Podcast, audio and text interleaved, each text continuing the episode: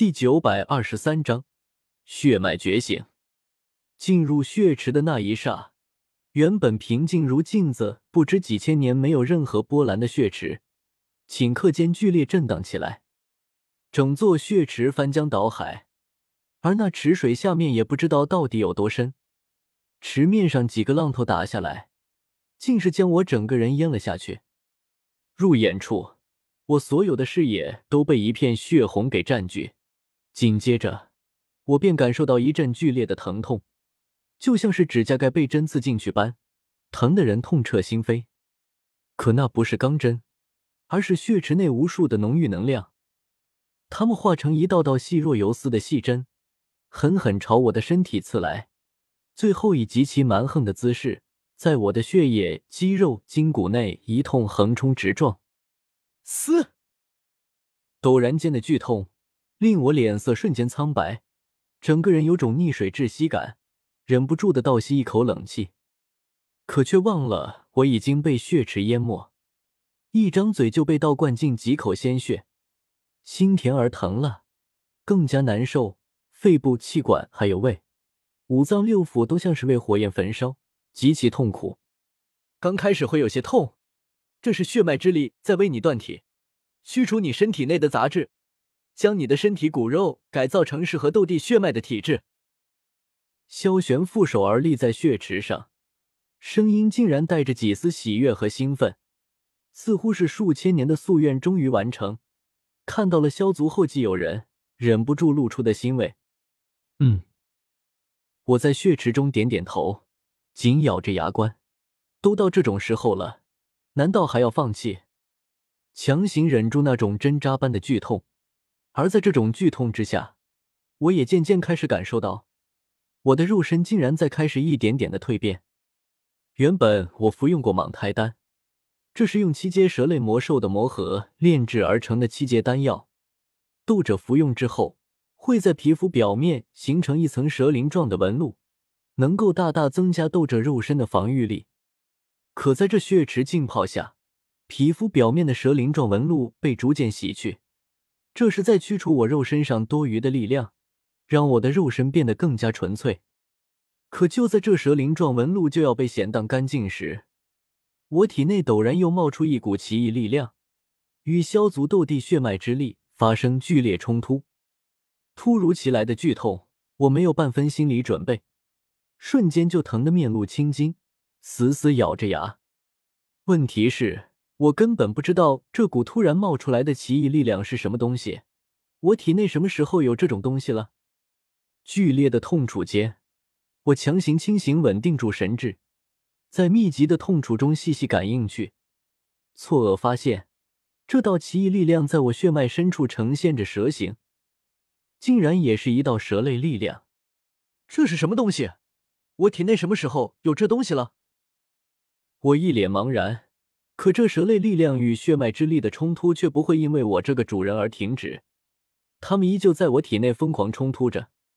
血脉之力强大而蛮横，意图驱除我体内其余一切力量，而那一直隐藏在我体内的蛇类力量，自然不愿意被这么抹除。它终于显露出来，爆发出来，而后就是一飞冲天。那股力量越来越强，从一开始的不敌。竟是慢慢变得势均力敌起来，而我也终于认出了这股蛇类力量究竟是什么东西。它周身流淌着淡淡的七彩光芒，竟然是七彩吞天蟒。我满脸呆滞，怎么都没想到自己体内竟然还隐藏着七彩吞天蟒的力量。这是怎么回事？难道是彩铃？我瞬间就想到了彩铃。我和彩铃之间的恩怨情仇实在纠缠的太深，而且七彩吞天蟒早就灭绝，或许如今整个斗气大陆上也只有彩铃这一条七彩吞天蟒。可具体的情况我依旧不清楚，或许只能以后有机会亲自去问问彩铃。眼下我只能压下这件事情，因为伴随着两股力量的不断冲突，我发现这股七彩吞天蟒的力量又从势均力敌。落入了下风。这血脉之力乃是萧族斗帝的血脉之力，七彩吞天蟒还是不够，或许得九彩吞天蟒的血脉才能与斗帝血脉匹敌。九彩吞天蟒是在传说中足以与太古虚龙、远古天皇相提并论的恐怖存在，而眼下七彩吞天蟒不敌斗帝血脉之力，竟是渐渐被抹去。我心中出现一股复杂意味，不知道怎么想的，忽然就不想这股七彩吞天蟒的力量就这么被抹去。虽然不知道它是怎么存在于我体内的，这毕竟是我和彩铃之间一段难言的过往。如果就这么被抹去，那我和彩铃之间是不是也代表什么都没发生过？难道我就不能同时拥有两道血脉之力吗？我心中不甘，竟是开始帮助七彩吞天蟒主动对抗起斗帝血脉之力的进化来。可是斗帝血脉之力太强了。这是斗圣巅峰强者萧玄仪留下的斗帝血脉，哪怕他冲击斗帝失败了，可这股血脉之力却被他精心保留，数千年来封印在小空间内，力量没有外泄散一分毫。该死，怎么办？怎么办？体内传来剧烈的疼痛，可我已经顾不得去管疼痛，脸急得通红。一直在想怎么去平衡、去融合斗帝血脉和七彩吞天蟒的血脉之力，两种血脉之力针尖对麦芒，太冲突了。如果能有第三种血脉之力来调和，那就好了。可这一时半会儿的，上哪去找第三种强大的血脉之力？小医仙虽然是恶难毒体，可那并不是血脉。火炙、雷速风，他们体内不同的斗帝血脉倒是可以，可他们已经走散，而且也不可能将本族的血脉之力传授给我一个外人。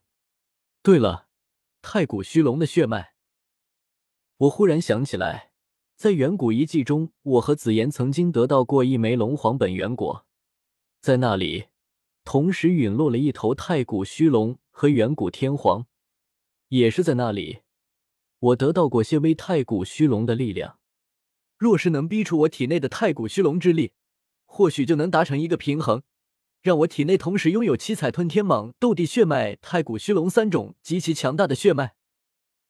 光是想一想就令人兴奋。